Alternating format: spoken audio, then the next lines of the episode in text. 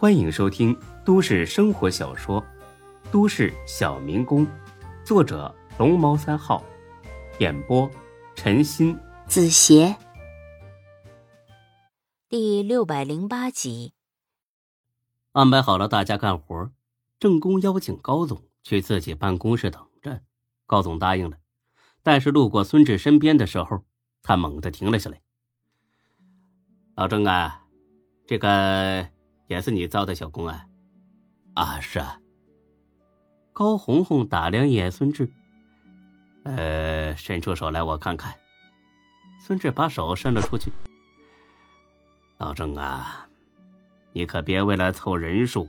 就随便去学校雇个学生回来忽悠我，就他这样的，像是个小工吧？你瞧瞧他这手嫩的，像是干过活的人吗？一看就是养尊处优的。退一步说，就是雇人，你也雇个差不多的吧？这样的连我都骗不了。一会儿董事长来了，准得露馅。你让我说你什么好？你孙志听罢心里乐了，嗨，不愧是领导啊！还是有点识人的水准。郑公呢，又慌了。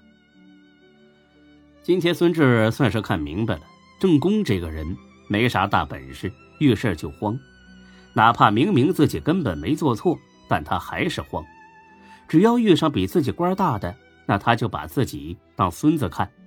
怪不得魏西山给他起了个“正孙子”的外号。高总干，我哪敢骗您的？他真的是来干活的小工啊！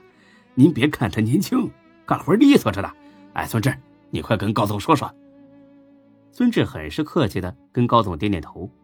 啊，高总你好，我的确是来干小工的，嗯，是第一次干这种活。不过你放心，我一定好好干，绝对不偷懒。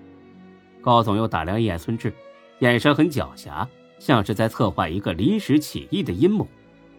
呃，叫什么名字呀？今年多大了？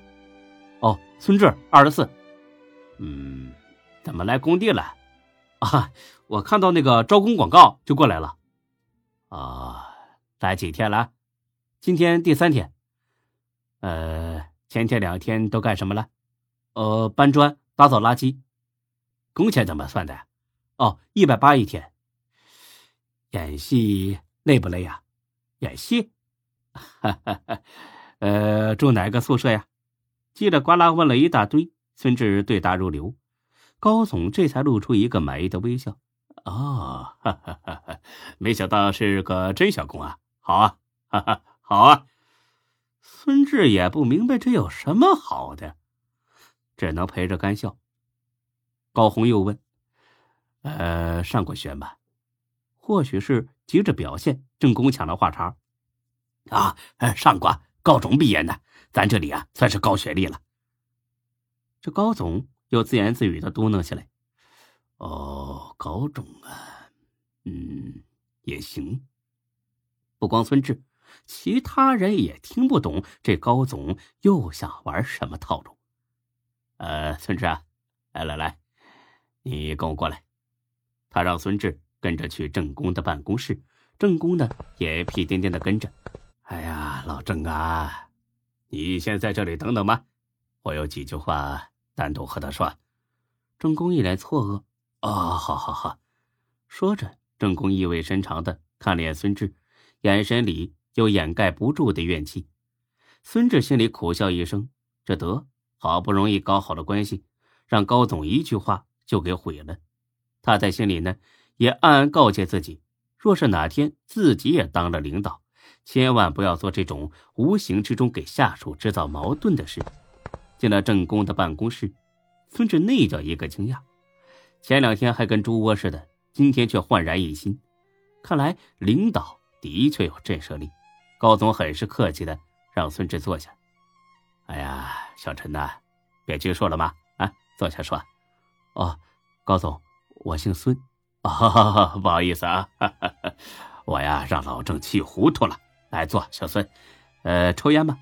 哦，我抽。高总递过一根中华，孙志呢给他点上，而后自己也点着。高总很是高兴，一看呢，你就是个会来事儿的，我算是找对人了。高总，你找我有什么事儿啊？呃，这个，你上过高中对吧？哦，那肯定会写作文呗，让你临场发挥编几句话，没问题吧？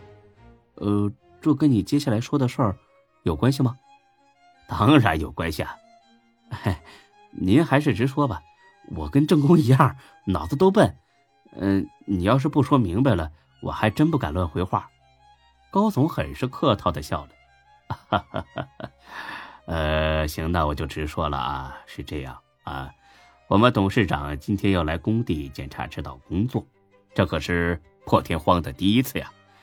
呃，怎么说呢？这个工地可是倾注了我许多的心血，但是说实话，我这个人呢，属于那种光知道埋头苦干，不知道在领导面前表现的，所以上升的路啊，一直走得比较慢。这次遇上这么好的机会，我不能再错过了。但是如果我自己夸自己吧，董事长肯定很反感，也不信。所以，哦，我明白了，你是想借着这个机会向董事长证明自己很能干，而且在这个项目上很卖力，让他提拔提拔你。哎，对对对对对，要说呀，这上过学就是不一样的，一下子就听明白了。哎呀。你要是觉得自己说不方便，可以找正宫啊，他肯定很乐意帮你这个忙的。哎呀，一开始啊，我还真想找他呢，但他就这个应变能力和表达能力呀，好话也能说成屁话。嗯，那那也可以找魏西山嘛，他更不行的，油嘴滑舌的，我们董事长啊最讨厌这种人了。那你是想找我来说？哈，所以说你聪明呢。对了，我呀就这意思。孙志心里暗骂一句：“好一个弄虚作假的人精啊！”我我还不如他俩吧？哎，不要妄自菲薄嘛！我看你啊比他俩强多了，起码光看外貌就比他们好得多。虽然是夸自己的话，但孙志怎么听怎么觉得别扭。呃，这高总，不是我不帮你的忙，我就是一个临时工，你们董事长怎么可能问我话呢？再说我才来工地不到三天，对你根本就不了解，要是一不小心说了什么不该说的，哎呀，这个你不用担心，我们董事长啊很亲和，而且很喜欢人才，眼光很厉害，你在这一群人里绝对是鹤立鸡群的。